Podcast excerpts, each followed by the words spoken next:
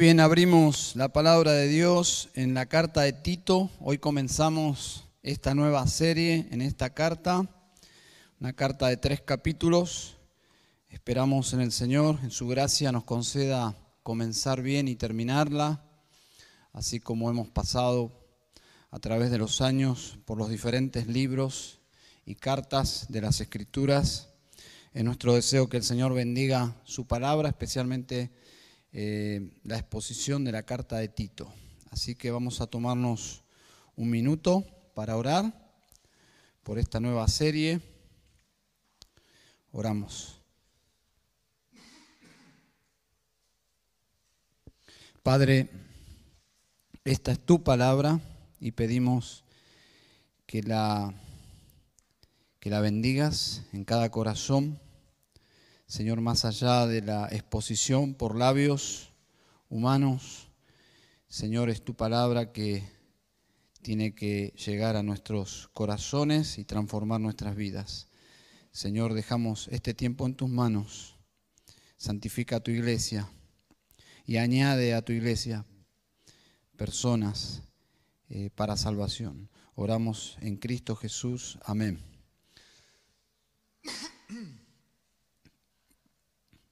Tito capítulo 1 dice, Pablo y siervo de Dios y apóstol de Jesucristo, conforme a la fe de los escogidos de Dios y al pleno conocimiento de la verdad que es según la piedad, con la esperanza de vida eterna, la cual Dios, que no miente, prometió desde los tiempos eternos y manifestó a su debido tiempo su palabra por la predicación que me fue confiada, conforme al mandamiento de Dios nuestro Salvador. A Tito, verdadero hijo en la común fe, gracia y paz de parte de Dios el Padre y de Cristo Jesús nuestro Salvador. Lo primero y más obvio para mencionar es lo que dice el versículo 1 o parte del versículo 1 junto al versículo 4. Si ustedes observan, dice el versículo 1, Pablo, siervo de Dios y apóstol de Jesucristo, y versículo 4 dice, a Tito, verdadero hijo en la común fe. Entonces, como toda carta, necesitamos saber quién la escribe y a quién le escribe. Entonces, es una carta escrita por un siervo de Dios que es también apóstol de Jesucristo, llamado Pablo, ¿a quién? A un verdadero hijo en la común fe llamado Tito. Bien, eso es eh, básico no creo que sea necesario hablar mucho sobre el escritor Pablo, pero sí vamos a mencionar lo suficiente, por lo menos lo que dice aquí. En cambio, de Tito, de Tito sería útil saber un poco más. Por ejemplo, el versículo 5, que pertenece al próximo sermón, dice, por esta causa te dejé en Creta. Subraye ese lugar Creta, para que pusieras en orden lo que queda y designaras anciano en cada ciudad como te mandé. Es decir, la tarea de Tito la desarrollaremos en el próximo sermón, pero es básicamente la de un apóstol. Si bien Tito no era un apóstol en el sentido oficial, Tito en esta isla llamada Creta era un delegado apostólico. Es decir, Pablo comenzó la tarea con Tito, Pablo se retiró de la isla y lo dejó a Tito como su representante. Y en un sentido práctico, hermanos, Tito está allí como si Pablo mismo estaría allí. Entonces Pablo dice dos cosas sobre sí mismo. Dice Pablo, siervo de Dios, ¿eh? está usando allí una palabra que sus lectores en el primer siglo entendían muy bien porque es la palabra esclavo. Pablo se refiere a sí mismo como un esclavo de Dios y Dios obviamente como su amo.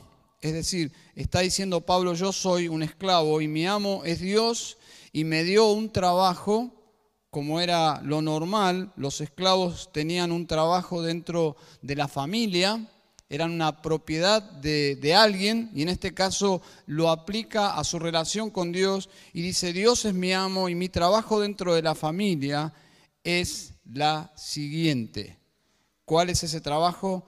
Es apóstol de Jesucristo. Así funcionaban las cosas en esos días. Los esclavos podían ser eh, esclavos muy básicos para hacer trabajos manuales, pero también habían eh, arquitectos, esclavos que eran arquitectos, otros eran excelentes mayordomos, otros eran economistas, personas que habían llegado a la esclavitud bajo condiciones no deseables, pero, pero que eran muy inteligentes y desarrollaban esas tareas. En este caso, Pablo como esclavo de Dios, fue colocado en una posición de autoridad en la familia. Pero sigue siendo un esclavo. Dice Pablo, yo soy apóstol de Jesucristo. Y, no lo dice simplemente, no, no lo dice por orgullo, lo dice simplemente para mostrar su autoridad para escribir la palabra de Dios. Pero aún así, dice Pablo, yo soy un esclavo. Mi función dentro de la familia de Dios es ser un apóstol.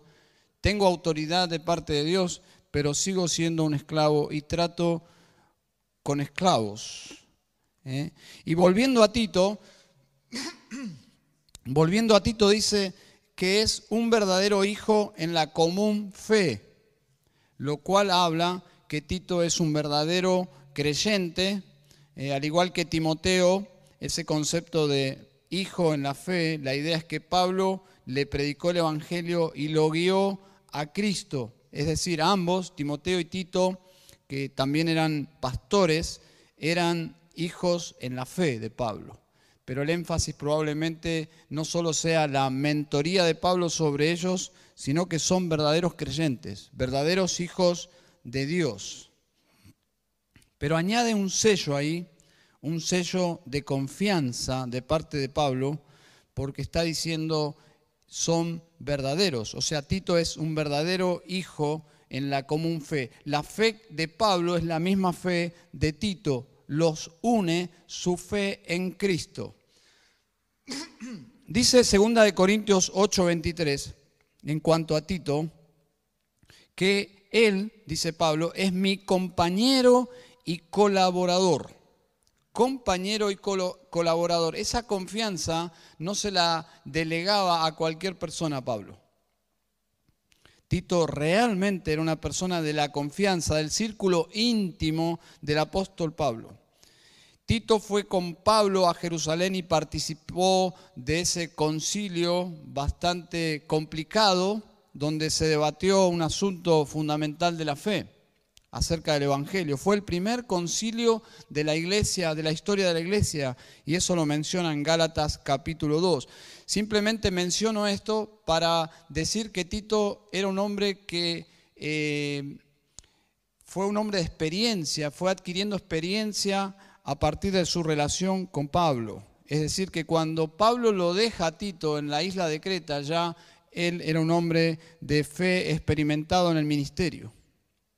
Tito también en 2 de Corintios 8 fue comisionado para ir por las diferentes ciudades y juntar el dinero que iba a ser finalmente llevado a Judea para las necesidades, para cubrir las necesidades de los hermanos empobrecidos allí. Es decir, cuando se trata de dinero, estamos hablando de delegar a alguien de mucha confianza. Y ese era Tito, un hombre de mucha confianza en las iglesias. A la luz de esto, hermanos, lo que quiero decir es que vemos que Tito era un hombre con un testimonio fiel, un hombre de Dios. Así que Pablo le encomendó a la obra misionera en Creta porque confiaba en Tito, confiaba en su integridad y en sus dones. ¿Eh? Observó el orden que estoy mencionando, en su integridad y en sus dones era un verdadero creyente. Por lo tanto, era íntegro y tenía eh, la credibilidad de parte de las iglesias y del propio Pablo. Pero lo más importante es la credibilidad. Verdadero hijo en la común fe. No está al azar usando palabras por usar. Cada palabra de Dios, cada tilde, dijo Jesús, es importante en las escrituras. Y hay una intención aquí cuando dice verdadero hijo en la común fe. Es decir, Tito era un hombre íntegro. Todas las palabras iniciales de esta carta tienen que ser entendidas a la luz del contexto del ministerio de Tito. Cuando hablo del contexto, hablo del contexto social, ¿eh? donde Tito estaría sirviendo al Señor. Esta isla de Creta, esta isla de Creta, era el campo ministerial de Tito. Y era esta isla un caos moral. Era un caos moral. Tuvimos una conferencia hace un tiempo atrás, una conferencia de ante su palabra, una conferencia para pastores, si no recuerdo mal, pero era una conferencia con un pastor de Escocia que trabajaba en las zonas más pobres y más difíciles de Escocia. Y el título de la conferencia fue Iglesias en lugares difíciles. Y si hablamos de iglesias en lugares difíciles, créanme que Creta era un lugar súper difícil. Y Pablo le deja allí a Tito sirviendo al Señor. Pablo cita en el versículo 12 a un escritor griego que habla de los cretenses, de la cultura de Creta. Y dice el versículo 12 de capítulo 1. Uno de ellos, su propio profeta, dijo, los cretenses son siempre mentirosos. Preste, preste atención el ambiente en el cual iba a ministrar eh, Tito. Siempre mentirosos es decir, usted no le compraría jamás un automóvil a un cretense. Dice, malas bestias, glotones ociosos. Un, propio cretense hablando de, la cultura de Creta. Así que en este ambiente Tito debía modelar el carácter cristiano. En este ambiente la iglesia surgió. En este ambiente Tito debía colocar pastores, en este ambiente debía enseñar la palabra de Dios. Y en este ambiente Tito debía contrastar la cultura. La iglesia siempre fue contracultural. Hay tres formas populares en el cristianismo moderno de cómo lidiar con la cultura. Históricamente, una de las formas que se lidió con el mundo fue justamente aislarse del mundo. Podríamos decir la cultura de los monasterios. Es decir, el mundo es tan malvado que me aíslo, me, me, borro de este mundo. Este mundo me hace mal, me perjudica en mi relación con Dios, por lo tanto me separo del mundo. Esa es una forma y actualmente algunas iglesias toman esta postura. La segunda forma de lidiar con el mundo es justamente vamos a cambiar el mundo. ¿Y cómo lo hacemos? Eh, involucrándonos con la eh, cultura de tal forma que podamos por medio de la educación, vamos a decir, eh, la iglesia como una forma de cambiar la sociedad para que sea más justa, un mundo mejor. Podríamos decir a esta segunda postura la acción social y se acomoda lamentablemente el Evangelio, un Evangelio de justicia social. Bueno, obviamente que deja de ser el Evangelio, pero es una postura que han tomado muchísimas iglesias. En tercer lugar, es la iglesia que ya no lucha con la cultura, sino se adapta a la cultura y termina siendo una iglesia que tiene el siguiente eslogan, como no podemos ni queremos cambiarlos, nos adaptamos a la cultura, entonces es, eh, si no puedes con ellos, únete a ellos y termina siendo una iglesia mundana, una iglesia que es una expresión de lo que ya existe fuera de la iglesia. Bueno, ninguna de estas formas son las que plantea el Nuevo Testamento. Cuando Pablo le pide a Tito que se quede en Creta para servir al Señor, lo hace con una visión totalmente evangélica, lo que significa es que la iglesia tiene una misión, una misión central, una misión que no se puede perder de vista y la misión es comunicar el Evangelio, comunicar el Evangelio de nuestro Señor Jesucristo, versículo 3. Dice, y manifestó a su debido tiempo su palabra por la predicación que me fue confiada, conforme al mandamiento de nuestro Dios y Salvador. Es decir, la iglesia tiene una comisión divina, una comisión que viene de Dios y es hacer discípulos. El aporte de la iglesia a este mundo es rescatar personas del mundo para que se hagan discípulos de Jesucristo. Y todo esto se logra a partir de iglesias locales. La forma de lograr hacer la gran comisión la forma de hacer avanzar el reino de Dios es a partir de iglesias, y esto es fundamental y lo vamos a ver a partir de toda la epístola, a partir de iglesias bíblicamente saludables, iglesias bíblicamente saludables desde su liderazgo, es decir, un liderazgo saludable, bíblico, una membresía saludable, ¿qué quiere decir eso? Una membresía de verdaderos creyentes, por eso el énfasis de Tito, verdadero hijo en la común fe. Una membresía que se relacionan sus miembros entre sí de forma bíblica, de forma santa, y cómo sus miembros viven el Evangelio de tal forma que afectan a su entorno, de forma eh, como ellos viven el Evangelio en el mundo, es que el mundo será atraído al Evangelio. Esta es la carga de Pablo por la obra de Dios en Creta. El, lugar, la isla, era un lugar moralmente putrefacto y la iglesia nació en, en ese entorno, en ese contexto. Entonces es una carta pastoral, pero una carta que llegaría al pastor, llegaría luego a los pastores, pero también llegaría a ser parte de la Biblia, es decir, llegaría a ser la palabra de Dios para, para las iglesias. Es decir, no era una carta privada solo para que la lea y se la apropien los pastores. Es una carta que obviamente es para toda la iglesia, la tenemos hoy en nuestras Biblias.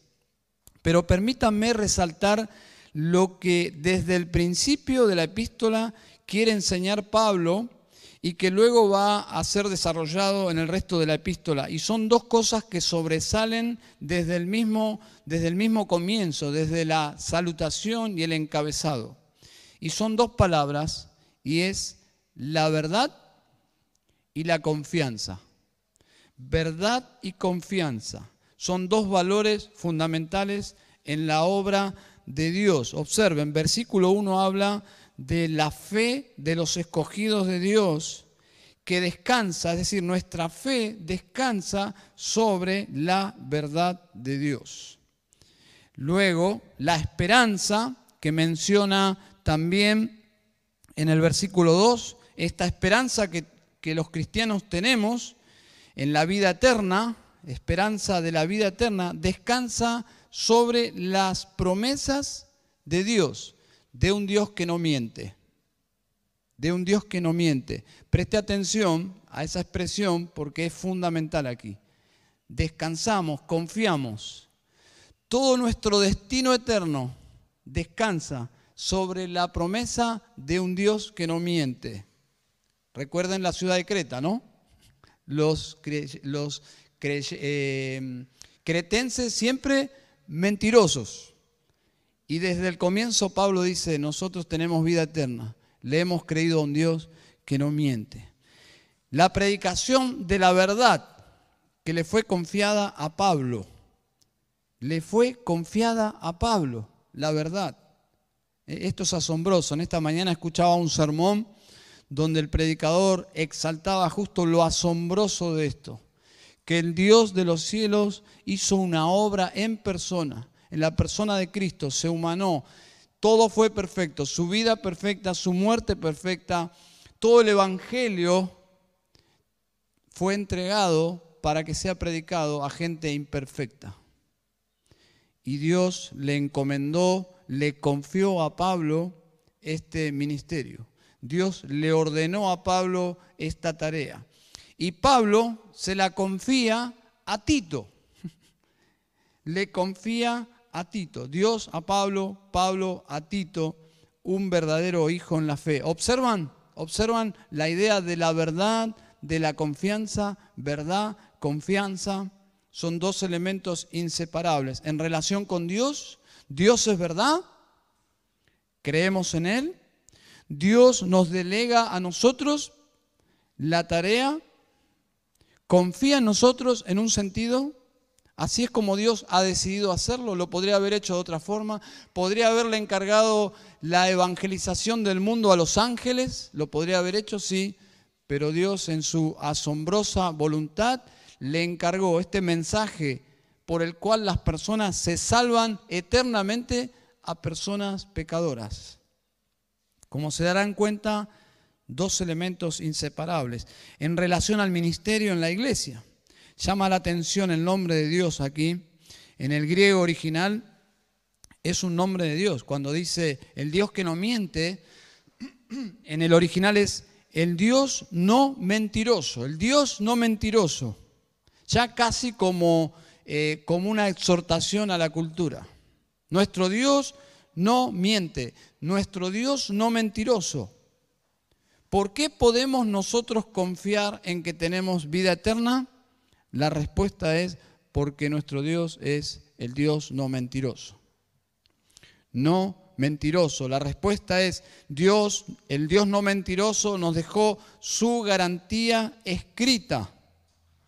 La Biblia es la garantía, es la palabra de Dios encomendada como garantía de que Dios, que no miente, nos dará vida eterna. Dice ahí, la esperanza de vida eterna, la cual Dios, que no miente, prometió.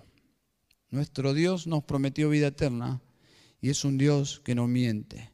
¿Y cómo Dios nos salvó? Bueno, lo desarrolla en capítulo 3. Observen versículo 5. Él nos salvó no por obras de justicia que nosotros hubiéramos hecho esto es el Evangelio. El Evangelio es una salvación prometida por el Dios que no miente a todo pecador, pero el pecador debe entender que es un regalo de Dios, no es por obras, no es algo que yo hago y Dios hace, no es 50% y 50%, ni siquiera 99% y 1%, no, es 100% una obra de Dios. Y lo deja muy claro, no por obras, no por nuestra justicia. La salvación es algo que no viene de nosotros. Y lo maravilloso es que esta carta comienza hablando de los escogidos de Dios, lo cual también es un concepto que históricamente pertenece únicamente a la fe cristiana y a la revelación bíblica, porque todos los pueblos, todos los ciudadanos que eran parte de esos pueblos, podían elegir sus dioses en la isla de Creta, que era una isla básicamente politeísta, es decir, había muchísimos dioses porque eran griegos. Cada ciudadano podía elegir como alguien entra, a un supermercado y va eligiendo lo que necesita. Bueno, los griegos decían, este Dios, este Dios, este Dios, este Dios. Por las dudas, este, por si lo necesito. Y así era la cultura. Históricamente los pueblos elegían a sus dioses. El único caso donde Dios elige a su pueblo es el Dios verdadero. El Dios verdadero elige quién será su pueblo. En el Antiguo Testamento vemos cómo Dios elige a Abraham y forma un pueblo. Y en el Nuevo Testamento también Dios continúa su plan porque desde Abraham elige eh, a los descendientes de Abraham por medio de la fe, la iglesia. Por lo tanto, es Dios quien nos elige y no nosotros elegimos a Dios. Cuando un pecador dice, yo quiero a Cristo, no es que está eligiendo a Cristo. Lo que está pasando es que previamente hay algo que no se, no se ve, pero es Dios que está trabajando en el corazón de alguien y lo que está confirmando es que Dios lo eligió al pecador. Cuando un pecador va a Cristo es porque ya Dios lo eligió para salvación. Miren el versículo 6. El que, que Él derramó sobre nosotros abundantemente por medio de Jesucristo nuestro Salvador. 3.6. Cristo es el Salvador. Cristo es el que murió por nuestros pecados. Cristo es el que sufrió el castigo de Dios en nuestro lugar. Cristo es eh, quien efectuó la salvación por nosotros. Por esta razón podemos ser perdonados del castigo. Versículo 7 dice, y lo hemos cantado en esta mañana, para que justificados por su gracia. ¿eh? No es que seamos justos, sino que Dios nos declaró justos por su gracia. Dice, fuésemos hechos herederos según la esperanza de la vida eterna. Tenemos vida eterna por medio de Cristo Jesús. Fuimos declarados justos, aunque no somos justos, por medio de Cristo Jesús. Cristo logró que nuestros pecados sean quitados de en medio de nuestra relación con Dios. Cristo murió para que podamos tener una reconciliación con Dios. Y a propósito, ¿tenés esta esperanza? ¿Cristo es tu Salvador? Tenemos la palabra de Dios como un documento que garantiza que Dios nos ha dado vida eterna. ¿Quién nos prometió? El Dios no mentiroso. Y es la palabra escrita, que es la verdad de Dios. Esta es la palabra de Dios. Dios no miente. Hermanos, estábamos, recuerdo, en un sitio de paseo, estábamos con la familia paseando y eran aquellos días donde no existía el, GPS. Gracias al Señor por el GPS. Pero en esos días no había GPS y íbamos en la ruta y yo estaba un poco desorientado y entonces preguntamos a un lugareño cómo hacer para, para lograr eh, llegar a nuestro destino. Este hombre muy amablemente se tomó su tiempo y nos explicó y nos orientó. Pero el asunto en cuestión fue que esa persona amable que nos explicó nos mintió. Nos mintió y nos guió absolutamente por otro camino. Una vez conté esta experiencia a alguien y nos dijo que le pasó exactamente lo mismo. Parece ser o se sospecha que estas personas se divierten eh, guiando a los turistas en el sentido contrario de, de la dirección que buscan. Como creyentes, nuestro camino y nuestro destino está dirigido por alguien que no miente. El Dios no mentiroso. El Dios no mentiroso. Es el fundamento de todo lo que Tito tenía que hacer.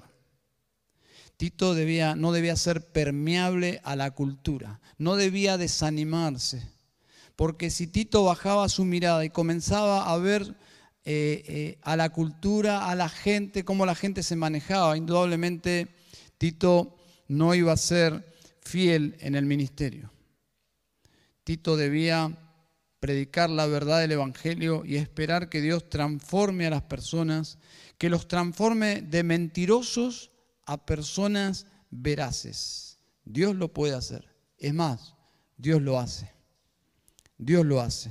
Saben, la naturaleza del Evangelio es verdad. Por lo tanto, cuando alguien abraza el Evangelio, se convierte en una persona veraz. El carácter de Dios es verdad. La misión de la iglesia es predicar la verdad y vivir respaldando esa verdad. La iglesia, dice la escritura, es columna y baluarte de la verdad. Si predicamos la verdad y no vivimos la verdad, nuestro Dios será blasfemado. Saben, hermanos, la doble vida de muchos creyentes ha sido lamentablemente el argumento más poderoso contra el Evangelio. Tristemente. Por esta razón, Pablo estaba preocupado Y observen capítulo 2, versículo 5, dice, para que la palabra de Dios no sea blasfemada. Ese era todo el asunto aquí. La iglesia debía vivir de tal forma que la palabra de Dios no sea blasfemada. Y obsérvenlo en el sentido positivo, 2.10. 2.10 dice, no defraudando, sino mostrando toda buena fe para que adornen la doctrina de Dios nuestro Salvador en todo respecto, con todo respeto. Adornen la doctrina, la manera de vivir de los cristianos debe adornar la doctrina, para que Dios no sea blasfemado. Y si el Evangelio iba a ser creíble en esta cultura de la isla de Creta, era por el testimonio de sus mensajeros. Los que creen en la verdad deben ser personas confiables.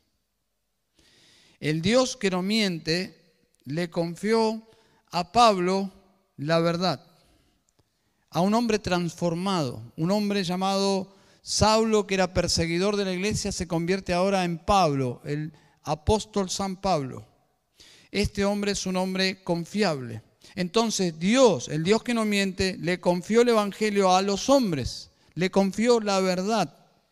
Y así es como Dios decidió actuar en este mundo. Versículo 3.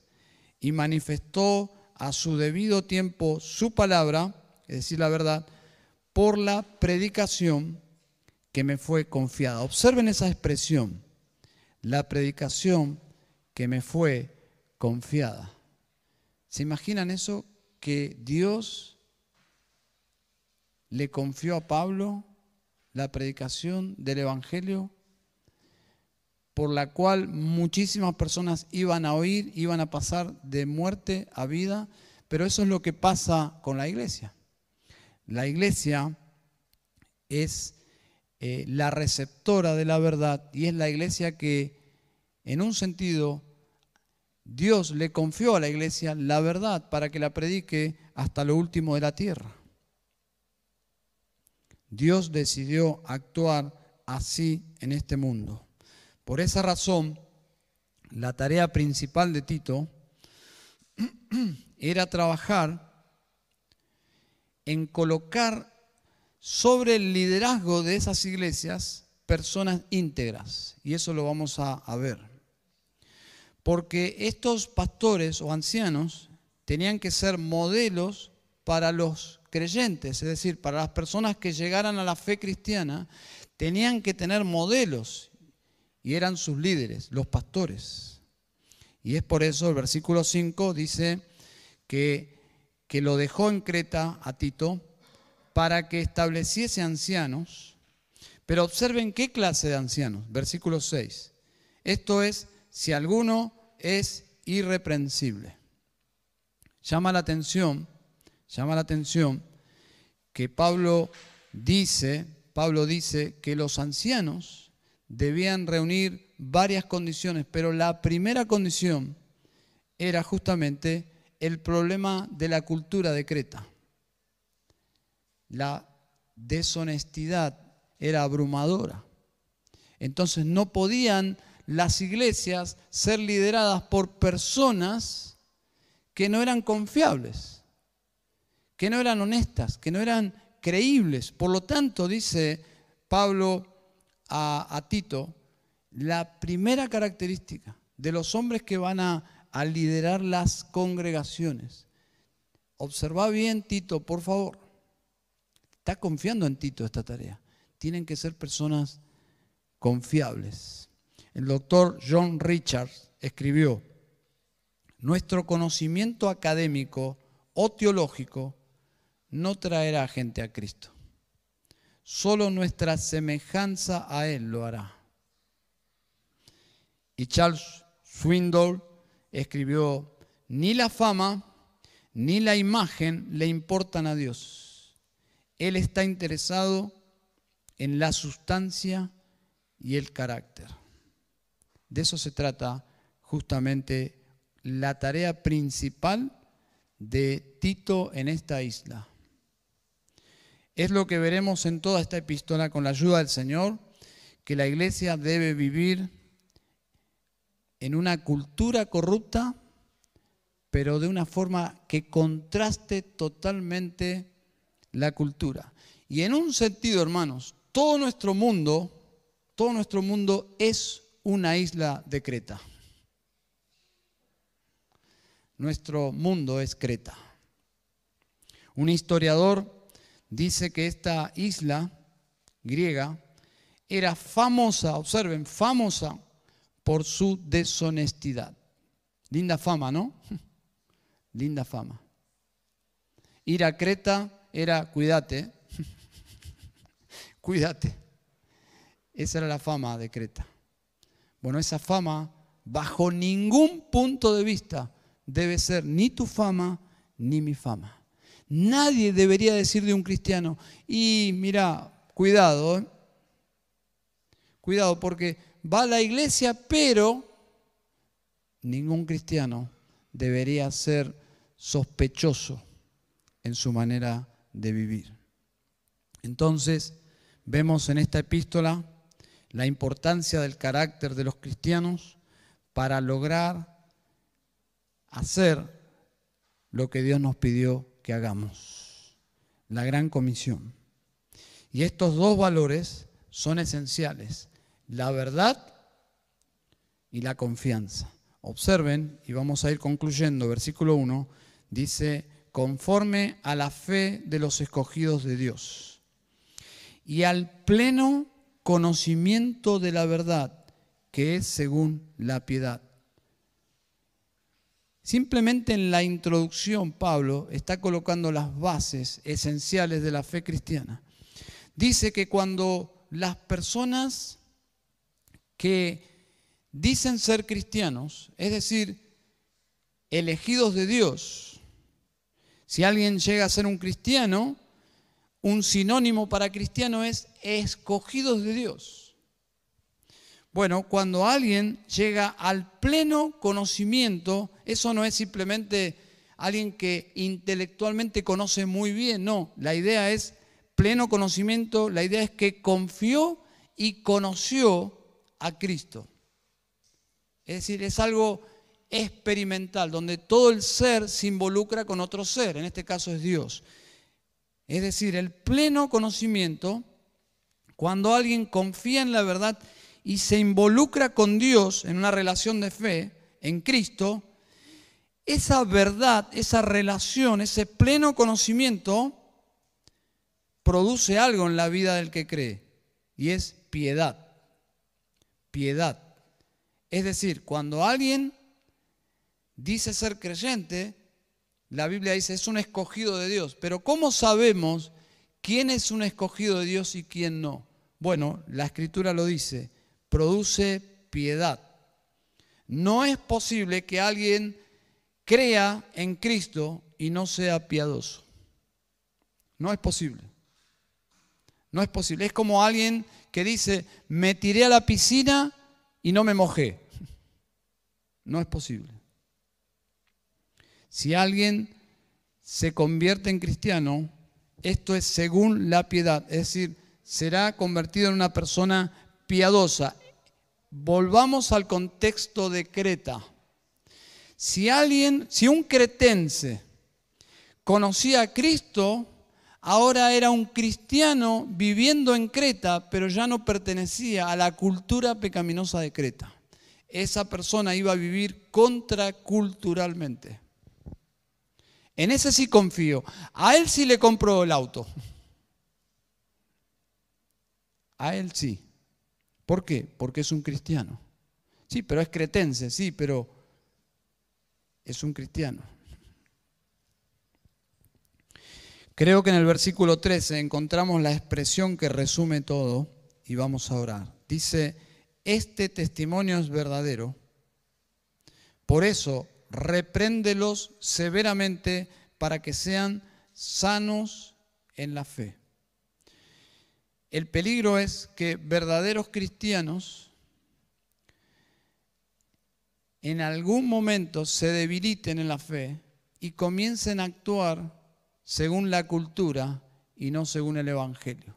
Por lo tanto, la tarea de Tito, la tarea de los pastores que iban a estar a cargo de las iglesias era, era justamente luchar para que los cristianos sean sanos en la fe. Es decir, los cristianos en un sentido pueden dejar de ser saludables. ¿Qué lucha, no? Luchamos por nuestra salud espiritual todos los días. Todos los días. La cultura nos puede afectar.